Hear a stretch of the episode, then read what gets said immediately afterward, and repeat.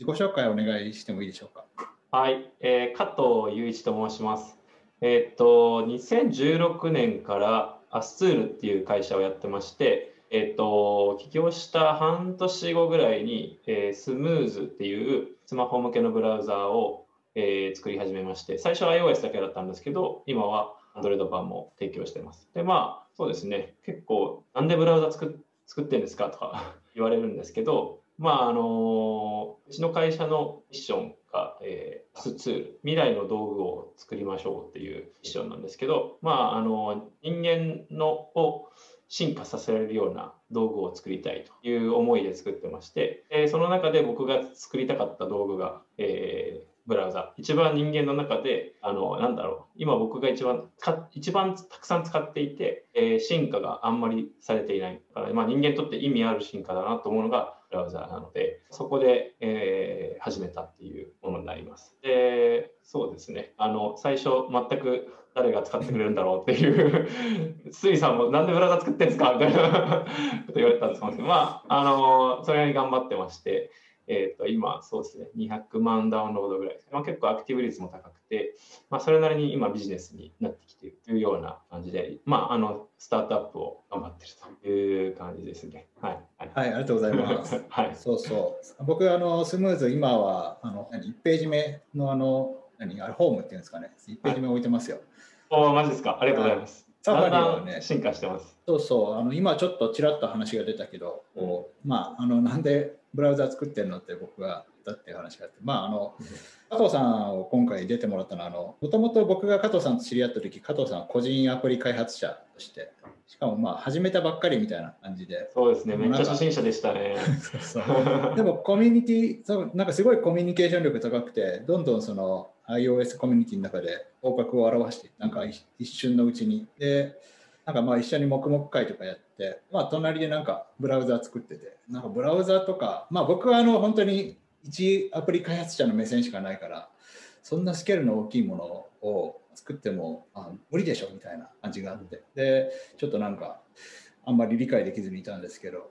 うん、こうそうですねそこから起業してめきめきとこうなんだろう。なんか本当にあの App Store で Chrome とか何でしょう、まあ、有名なブラウザとこう並んでブラウザアプリとして紹介されてるような感じになってまあとなんだろう。ブラウザの有名ブラウザの一つみたいな感じになっちゃってこう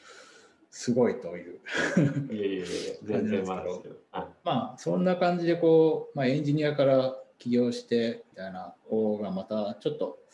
意外となんか起業する人は多いけど本当にあの iOS コミュニティとかで登壇とかしてて見かけてた人があの CTO とかでもなく普通に CEO で起業してで、まあ、人を雇ってこう、なんだろう、え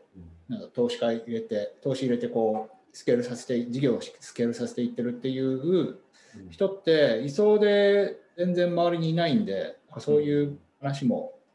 興味深いんで、お聞きしたいなと思いました。そうですね。まあでも、あの、堤さんが僕のことエンジニアって呼んでくれてますけど、あの、そこはちょっと、うちの社員とかに聞かれると、あ、加藤さんエンジニアなんですねって言われるかもしれないけど、一応最初コード書いてましたけど、まあ僕、そうですね、キャリア、もう2003年ぐらい社会人になって、うん、で、えっ、と、最初ソニーに入ったんですけど、えっ、と、10年ぐらいずっとプロダクトマネージャーみたいな商品企画立場ですけど、まあ、主にハードウェア、ソフトウェアの企画もちょっと組んでますけど、あのやってて、でその後楽天で、えー、と2年半ぐらいまたプロダクトマネージャーやって、でまあ、ソニーの最後の方からなんかあの自分の手でもの作りたいなと思ってあの趣味でコード書き始めたみたいな感じなんで本当にその鷲見さんとかね、皆さんあの職業プログラマーと比べたら全然あの経験も浅いし技術もないんですけど、まあ、そういうバックグラウンドだったんでなんですかねそのあのドラクエで言うとなんだろう。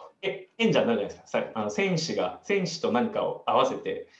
あのなんだ僧侶とかでさ賢者になるじゃないですか、ああいう感じで一旦僕も10年ぐらいプロダクト作ってたんで、なんかここぐるぐる回ってる感あって。で、まあ、そこで、あの、なんていうんですかね、まあ、そもそも起業ってオプションも考え、ちょっと考えてたんですけど、やっぱこれからコード書けないやつ、全然使えないなと思って、自分でもやっぱそこ弱いなと思ってたんで、まあ、起業するにしろ、サラリーマンずっと続けるにしろ、コード書けないテック業界の人って全然いけてないなっていうのを感じてたんで、まあ、それで始めてたみたいな感じなんですよね。でも、まあ、結構書き始めたら面白くなっちゃって、で、そう、楽天いる時に結構、あのもう結構すごかった。量だけを結構書いてた。朝6時に起きて、2時間ぐらいコード書いて、昼休みも飯食いながら図書館でコード書いて、帰ってからもまた3、4時間コード書いてみたいな、すっげえ効率は悪いんですけど、めちゃめちゃ好きになっちゃって、まあ、あのー、そうですね、その時点ではまだなんか会社作るとかちゃんと決めてなかったですけど、とりあえず一回やめて、この好きなことに100%没頭する時間作りたいなと思ってやめたみたいな感じなんですよ、ね、えー、あれそのコード書き始めた時が起業を意識してたんですか今はしてしてたという話もあったし、うん、してなかったという話もあってちょっとどっちかなってなったんですけど。うん、うん、してましたねただなんか、うん、なんだろう明確じゃなくてそっちの方向に行きたいななんか、うん、なんか僕の中では結構、あの、そういうスタートアップが目的というよりも、うん、うん、自分が思い描くようなプロダクトを作り、作れるようになりたいなと思って、やっぱり、まあソニーもいい会社なんですけど、やっぱりいろんなしがらみがあったりとか、まあその、なんイノベーションのジレンマってことあります？あいや、ないです。ないですか？ぜひなんとなく雰囲気は分かってますよ。でも、ま、マジであれ書かれてることはそのまま起きていて、うん、あのあなんか言ってしまうとその例えば売上100億円の会社があったとしたらあのなんだろう単月単年で1億円の売り上げ作るような商品とかって全然意味ないじゃないですか、うん、それやらなくていいじゃんみたいになるんですよね、面白いんだけど、うん、うちがやらなくてもいいよねみたいな話になって。で、まあ、スタートアップで普通に単年で1億円売り上げ上がれば、それって結構成功の部類じゃないですか。結構なんかそういう話で。ソニーからすると、あの正しくないんだけど、企業、スタートアップでやると、まあ、最初の一歩としてありみたいなビジネス多分いっぱいあると思ってて、僕結構、なんだろう、なんだまあ、携帯電話のビジネスいたんですけど、なんか、去年と同じようなモデルをディスプレイのサイズ変えて、売上120%にします、で、売上500億です、みたいな、あのビジネス。で、なんかずっとやっていくよりも、まあ、初年度売上1億でもいいから、なんか面白いビジネス。で、なんか新しい価値作りたいなって思ってたんで、だから、それやる手段としては、ここにずっといるんじゃなくて、多分なんかどっかの IT ベンチャーとか、自分がジョインして、の新規事業やるでもいいし、うんうん、まあ、もしくは自分でやるでもいいし、うん、そっちの方向に舵切っていきたいなと思った時に、まあ、大企業だったら分業化されてるから、うん、あの文系の仕事だけやっててもある程度なんか仕事量あるんで仕事量あるっていうかねあのちょうどできるけどまあエクベンチャー行って僕コード書けないんで使用書だけ書いてあとよろしくみたいなのって多分、あのすげえ弱いしまあ、あのその当時もうマーク・ザッカーバーとかいろんな人がみんな成功してる人やっぱりコード書ける人っていうかエンジニアめちゃめちゃ分かっエンジニアリング分かってないと成功するプロダクトを作れないなっていうのも思ってたんで、あいずれにしろどういう道に行くにしても自分のやりたいことには近づけるかなと思って始めたっていう感じですね。うん、今の話の中でそのまあ最終的にはやっぱプロダクト自分の作りたいプロダクトを作りたいっていうのが強いんだなと思ってあの、うん、そういえばあのブログも昔「プロダクト道」っていうタイトル。そうですね。もう今全然書いてない。時間があったんですよねあの時は。まあ本当にだからプロダクトなんだなというのがよく分かって、うん、で、うん、あのそのでも話聞いてて思ったのがその楽天でバイバーのプロダクトマネージャーやってたじゃないですか。はい、でバイバーえまああのしもしかしたらちょっと知らない人もいるかもしれないですけどそれはスマホの IP 電話スマホで IP 電話できる走りのアプリみたいな、うん、最初最ほほとんどまあ最初かな。そうですね。イスラエルでそれをイスラエルの会社でそれを楽天が買収したんですよね、そうですね。それのプロダクトマネージャーって結構そのなんだろうまあちょっとその当時の売り売上規模とかはよくわかんないですけどそのソニーからすると小さすぎるけど、うん、なんかちょうど新しい最先端のことをやれてるプロダクトみたいな位置づけではなかったんです、うん、しかもイスラエルの仕事面白そうじゃないですか。そうですね、そうですね。まあいろいろ本当にバイバイ携わらせてもらったのは面白かったなと思うんですけど、うん、まあ結構楽天では僕、主に2種類仕事していて、一つはバイバイなんですけど、もう一つはなんか、あのー、モバイル戦略チームみたいなに入っていて、なんかスマホ絡みで何でもやってもいいよみたいな、ふわっとした組織だったんですけど、あのふわっとした組織だったんで、僕にとってはすごい泳ぎやすくて、自分でアプリの企画して立ち上げさせてもらって、広告も売って仕様も作ってみたいな、まあ、そういうのをやらせてもらったんで、結構それはなんか疑似スタートアップみたいな楽天のお金使って新しいビジネスするみたいなのはあの僕のもともとやりたかったことに合っていて、まあ、いろんな失敗もしたんですけどその失敗を糧に自分のビジネスでは失敗しないことも よくなってると思うのであのそこは結構光ってで後半それが前半部分で楽天のキャリアの。後半部分ではバイバーに来週後のその PMI ですね。あのポストアジャーインテグレーションの一環として、向こうのもちろんプロダクトマネージャーもともといて、そこの人と協業する形で、楽天のまあほぼ代表者みたいな感じで入っていって、楽天とうまくインテグレーションするにはどうしたらいいかみたいな仕事をしてて、まあでも、あのバイバーのプロダクトマネージャー、あんまりこう、プロダクトは僕の思い通りには なりづらいので、あのそこはちょっと、そこの部分は面白みかけるんですけど、まあ良かったのは、そうですね、おっしゃるように、その、なんだ、ドスタートアップだった会社がある程度成長して、当時多分社員100人とか150人とかで、ユーザー数めちゃくちゃいるんですよね。7億人とかいて。えー、あ、そうなんだ。うん。本当に僕ら日本で誰もバイバーなんてもう使ってる人いない。うん、まあ、あの、なんだ、震災の頃とかは多分バイバー一時期流行ったことあると思うんですけど、うん、その後やっぱ LINE が、あの、すごい流行ったんで、日本ではちょっと下火になっちゃいましたけど、いまだに中東とかアフリカとかヨーロッパの一部の国、あと東南アジアの一部の国ではナンバーワンなんで、あのそれこそミャンマーとかだと1位だったりとか、えそれ合わせるとやっぱ7億とかになって、100人とかの会社で7億人にサービスできるってすげえなと思ってて、うん、うん、やっぱこれがスタート、そのソフトウェアの、ねえー、スタートアップの目指すべきところだなとすごい思ったし、あと、まあそうですね、結構その楽天側の人間でいくと、向こうのうんファウンダーの人とかと一緒に仕事できるんで、それもすごい勉強になりました。勉強っていうか、なんか俺もできるかもとか錯覚するというか、だからやっぱあのすごいんですけど、やっぱり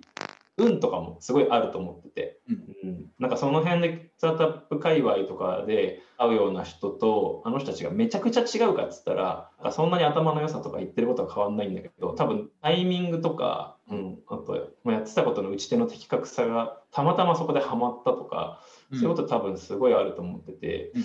まあなんかそういう意味で言うと、みんなチケットはテック業界にいる限り持ってて、うん、あのそんなになんか、ね、あの、えー、大成功してる人が全く違う人種の人たちかっていうと、そんなこともないなと思ったんで、まあそれも起業するときには一つ、なんかね、あの、うん、モチベーションの一つになった感じはしますね。うん、そのいやプロダクトマネージャーっていう言葉ってその、うん、加藤さんが、うん、バイバーとかまあ、それ以前からやってた頃ってあんまりこう、まあ、少なくとも僕は多分あんまり用語として馴染みがなくて、まあ、プロジェクトマネージャーっていう言葉あった気がするんですけど、で、まあ、最近でこそプロダクトマネージャーとプロジェクトマネージャーの違いはとかなんかそういう話は見かけるようになったけど、まああのあんまり馴染みなかったなと思って。で、かつこのなんだろう、まあ、加藤さんはあのスタートアップ業界では較的遅い目のスタートという感じで使われてるけど、まあでもそういう大企業の中のマネージャー陣の中ではなんかすごい若い時にそんな大きいなんだろうプロプロダクトをマネジメントするような仕事を任されてしかもそれをあの割とできてる感じが思ってやれてるっていうのが僕にとっては不思議でなんかそのあの当時そんなにその概念もよく分かんなかったプロダクトマネージャーというものをなぜ任されなぜこなせたのかっていうのがちょっと話を聞いてて、不思議な能力に思いましたね。あ確かにプロダクトマネージャーって日本だとすごい最近ですよね、はい、ここ5年間ぐらいですよね。そう思います、うん。うん、ただ、あのー、日本以外、まあ、特にその US と、えっと、イスラエルも、バイバーもイスラエルの会社で、イスラエルはもうほぼシリコンバレーと直結みたいな感じなんですよ。あそこってアメリカとあのすごい行き来が盛んであの、イスラエル人、まあ、ユダヤ人はたくさんアメリカに入植してるし、アメリカで成功している人たちも、まあ、元のルーツをたどってニューヨークのコそのジュビッシュコミュニティとかがイスラエルに帰ってきたりとかし,、ているのですごいあの交流が盛んで、まあ、アメリカで成功しているスタートアップの形ってほぼイスラエルでもそのままあの踏襲されていてなんでプロダクトマネージャーの多分歴史ってすごい長くてもう本当に15年20年ぐらいあるかなって思うんですけど、えっと、まあ、ちょっとそれ置いといて僕が何でできたか。そうですね。まあでもソニーの経験大きかったかもしれないですね。ソニーはあの商品企画っていう呼び名なんですけど、うん、あの結構、うん、若い人にうんセンスを一任するというか やっぱこう老人に商品企画担当させて売れなそうじゃないですか。だ結構若いそれこそその僕が担当した商品携帯電話だと1機種で少なくとも500億円ぐらい売り上がるんですよね、うん、で20機種ぐらい作って1兆円みたいなビジネスなんですけど、うん、それ一つ一つに20代後半から30代中旬ぐらいまでの,、まあ、あの生きのいい若手を1人ずつつけて、もう商品のこと全部お前が決めていいよみたいな。まあ、実際には決められないというか、いろんなところ調整するんですけど、でもやっぱりこう、デザインディレクションしたりとか、まあ、あらゆるところ、そのハードウェアのデザインとか、仕様、売り方、あのなんだろう、いろんなところを任せてもらって、うん、まあ一人そういうの必要じゃないですか。やっぱプロダクトに対してオーナーシップを持って、絶対このプロダクト成長、成功させらさせるぞっていうのを終始一貫して最初のその企画段階からマーケットに出すまでをフォローアップする人ってやっぱり絶対必要で、そこ結構若手に任してれるんですよね。なるほど、うん、それをあの僕やりたかったので、まあ、うん、あの最初実は3年ぐらい生産管理やってたんですけど、経営管理とか、それバックオフィスめちゃくちゃ数字どっぷりで、あのまあ、それはそれでやると楽しいんですけど、うん、やっぱプロダクト作りたくて入ったんで、ずっと商品企画やりたいなと思ってて、で、チャンスがあったんで、4年目ぐらいの時に手を挙げて、携帯電話の商品企画やらせてもらって、うん、そこからずっと本当好きで、めちゃめちゃ楽しかったです、それ。はね。だからそれはすごい、なんかそこで教えてもらった、その、なんだろう、プロダクト作りに対する姿勢とか、あの、まあ、めちゃめちゃこだわるんですよね、みんな。あの、うん。まあ、そこのこだわりは結構カルチャーというかそういうのはあのずっと役立ってる気はしますね。うん、確かにそこの経験はめちゃくちゃ良さそうですね。なんか、うん、まあ好きなようにやれると言ってもその各部門にこういろいろまあできることできないこととかはあるし、うん、その各部門の指揮者にそれをぶつけて帰ってくるから、まあ、あの好きなように決めつつあこういうのはまあ、こういうラインがあるのかみたいなこう学びがありそうですよね。何ができて、ね、何ができない。まあ本当にプロダクトマネージャーってなんか一言で言うとミニ CEO って言われていて、うんうん、あのなんですかね。そのプロダクトに対して全責任を負っているので、あのスタートアップとか経営のいい練習にもなるんですよね。あの、うん、一つのプロダクトの言える損益に責任を負って、その仕様も作り、マーケットティングに対して働きかけをして売り売ってあの最後は収支が合うか確認してみたいなあの、足りないのは資金繰りだけなんで資金繰りは見ないんでそこだけちょっと経営と違いますけどその他の面ではシングルプロダクトのスタートアップを経営しているのと、まあ、それほど変わらない。うん、うん。あとハイアリングとかに関してもやっぱり結構自分の商品作る時にこの人引っ張りたいとかそういうのもあるんで裏うち裏裏でこうエンジニアの人と話して、このプロぜひあなたとやりたいから手を挙げてくれないかとか、そういうことやって、いい感じのチーム作っていくことで自分の商品成功させていくみたいなこともあるので、社内ハイアリングみたいなのも頑張ったりとかしてたし、まあ、あのー、面白かったですね、それは。うん、それで、まあ、こうプロダプロダクトマネージャーとしてのデビューを切って、バイバーとかの経験もして、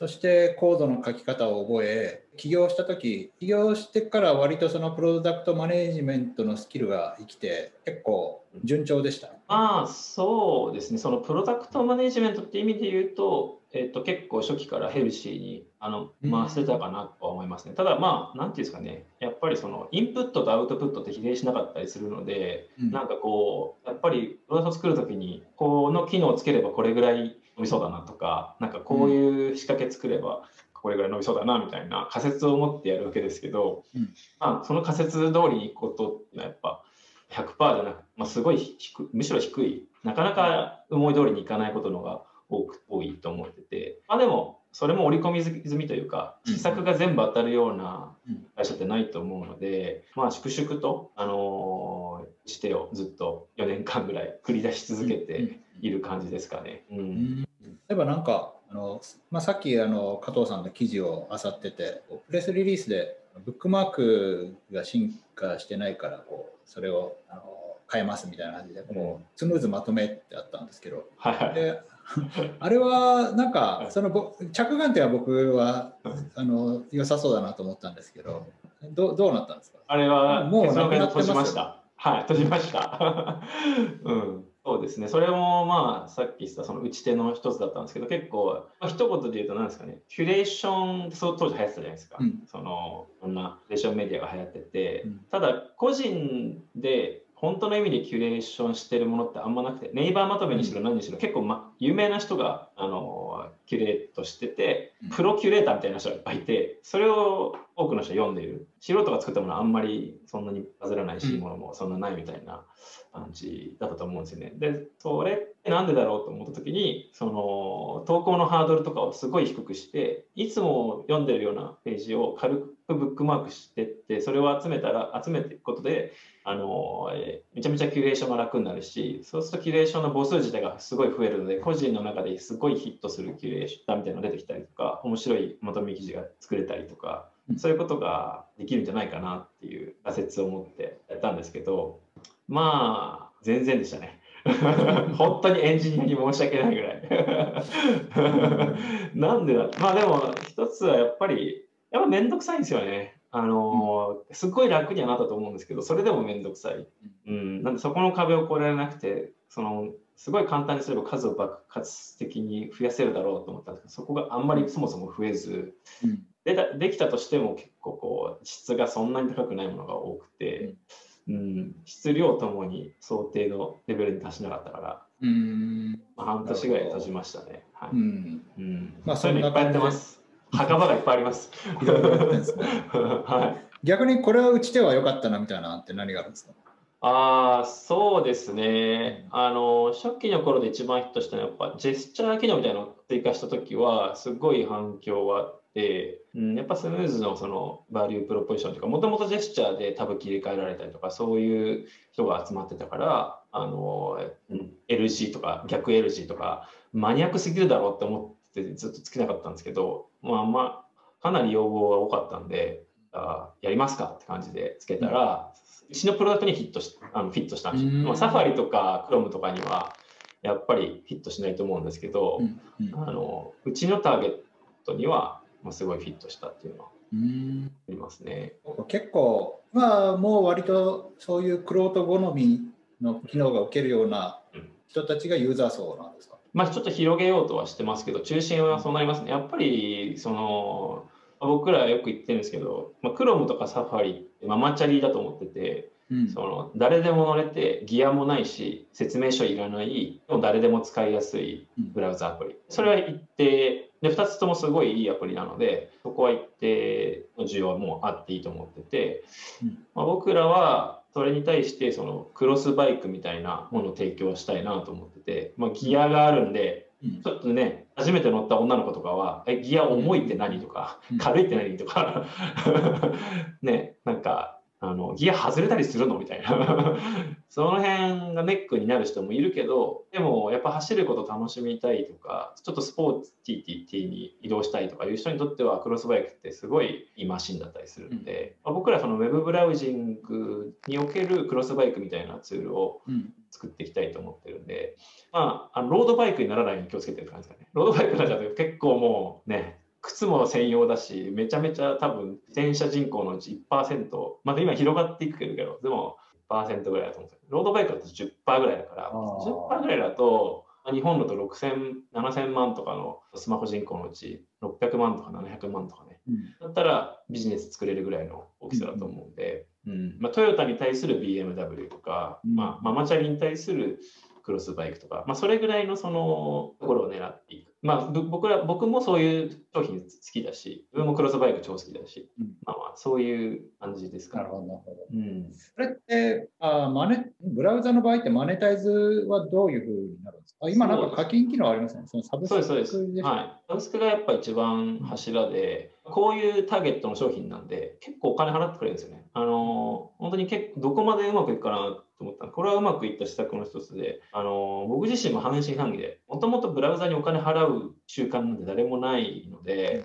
本当に払ってくれるのかと思ったんですけど、まあ、ね、アップルがサブスク解禁した時あったじゃないですか。あのそれまでってもうみんな忘れちゃってるかもしれないけど、うん、あのサブスクって一部のそのマガジン系のアプリとかしか使えなくて普通のツール系とか一般のアプリではサブスクはあの開放されて使えなかったんですよね。それがちょうど4年3、4年前まだ3年とかだと思うんですけど3年前ぐらいにもう今後はサブスクみんなどんどん使ってみたいな方針転換が起きお一回やってみるかみたいな感じで入れたら結構課金率高くて、なんかうちのプロダクトのポジショニングと、うん、合うんでしょうね。まあ、ツールにちゃんとお金払う人たちがそうなんですよね。うん。うん、で、まあ結構明確に差別化してるので、デフォルトブラウザとは。これだったら毎日お世話になってるし、うん、まあ開発チームへのその応援とかも含めてやるかみたいな。うん、まあなんかそういう雰囲気を出してるんですなんか僕ら結構その大企業のエンタープライズっぽくなら見せないように あのリリースノートとかで僕の個人ブログを書いたりとか。ひげ、ひげ脱毛の経緯とか、そうそうそう。連載してましたね。脱毛始めた時から何ヶ月間、その経緯をね、書いたりとか、あの、まあ、いろんなことやって、こう、パーソナルな関係をなるべく築きたいな、ってやってて、まあ、それも、あの、なんか応援したいんで課金しますみたいな、もうクラウドファンディング的な感じで あの課金してくれる人もいて。なんか、なんかこう、割とその打ち手の打つその距離感が、個人アプリ開発者みたいな感じ？うん、そのいや、今、社員ってどれぐらいいらっしゃるんですか、会社に。今、社員5名ですね。僕含めて5名。はい。うん、まだ、あの、業務委託の人とかもいるんですか？そうです、そうです。業務委託の人で10名ぐらい。うん、あの、すべてリモートですね。まあ今、社員もリモートなんであれですけど、はい、あの副業とかの人も含めて、それぐらいですね。うん、なんかそう、経営者の、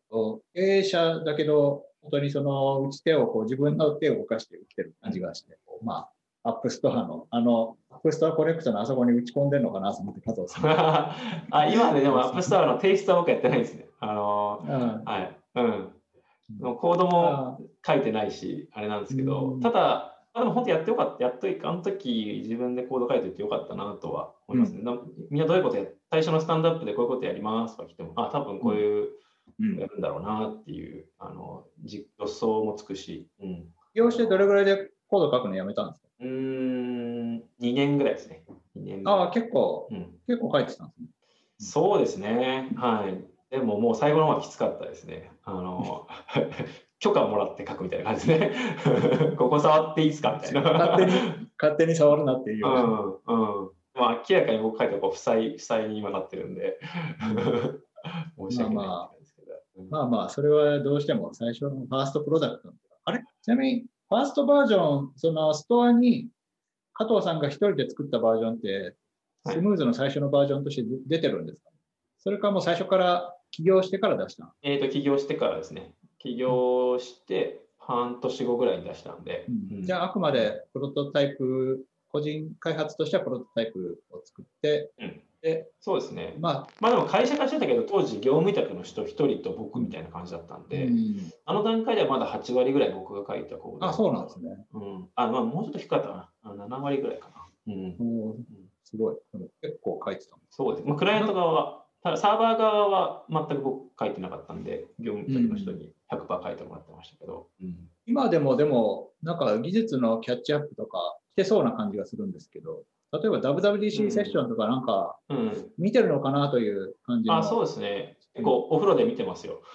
そうなんですね。はい、はい。いや、うん、なんか、機能とかがその追いかけてる人ならではの、うん、社長が追いかけてる感じのその機能追加の書い方してて、うん、こうなんかページ全体のスクショを取れるようなあの機能が入ってたりとか、うん。うんまあ、そういうのとかも iOS のあの API をかけてないとなかなか、もうこれやろうっていう話が出てこないかな、うんうん、いや、あれは違うんですよ。ページ全体のスクショは実は API 使ってなくて、僕らは先だったんですよ。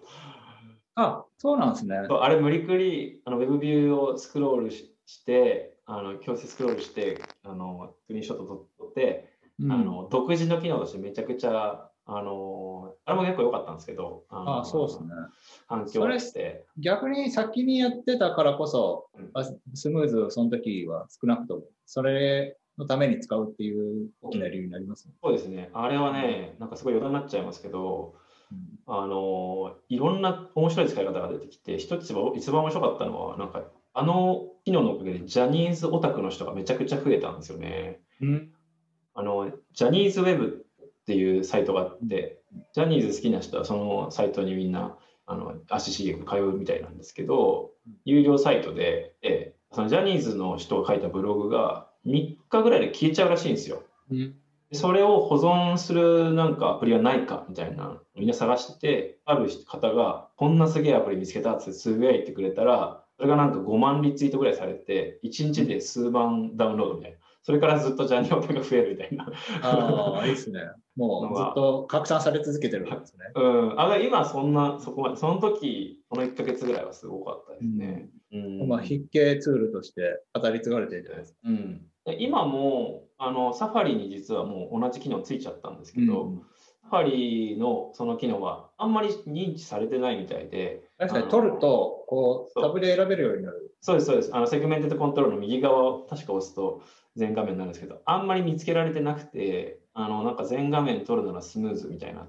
ツイートが定期的に投稿されるので、うんまあまあ、まだあんまり、まあ、うちの方がアクセスしやすいかな。あ理由がなくなったわけじゃないかな。なんかあれがあっても、そのいや僕はなんかあれがあって、でもそのショートカット的な意味でこう機能を追加してるのかなと思ったんですけど、うんなんかまあ、その前からという話ですけど、でもあれがある上でもワンボタン、そういう機能として、UI として入り口があの一つ少ないところで、なんだろうボタンを押し押したらそういう機能にアクセスできる。いいと思いましたね。そうですね。うん。うんそうなんですよ。なるほど。ちなみに、あの、そうだな、聞きたいのは、なんか、けアプリ開発から経営者になって、なんだろう、なんか調達とかをその最初の段階でしてたと思うんですけど、そういうのとかは多分初めてだと思うんですうん。なんかその経営で、まあ、初めての調達がどんな感じだった？のその経営で戸惑ったこととか、うん。分かんなかった、こここら辺最初分かんなかったなみたいな、うん。ありました？そうですね。まあ、資金調達をするかは、めちゃくちゃ悩みましたね。あのー今まで会社経営してる中で一番悩んだポイントかもしれないですね。うんやっぱり会社辞めた後、結構僕はなんか最初、さっき言ったようにめちゃめちゃ最初からスタートアップって感じじゃなくて、やりたいこと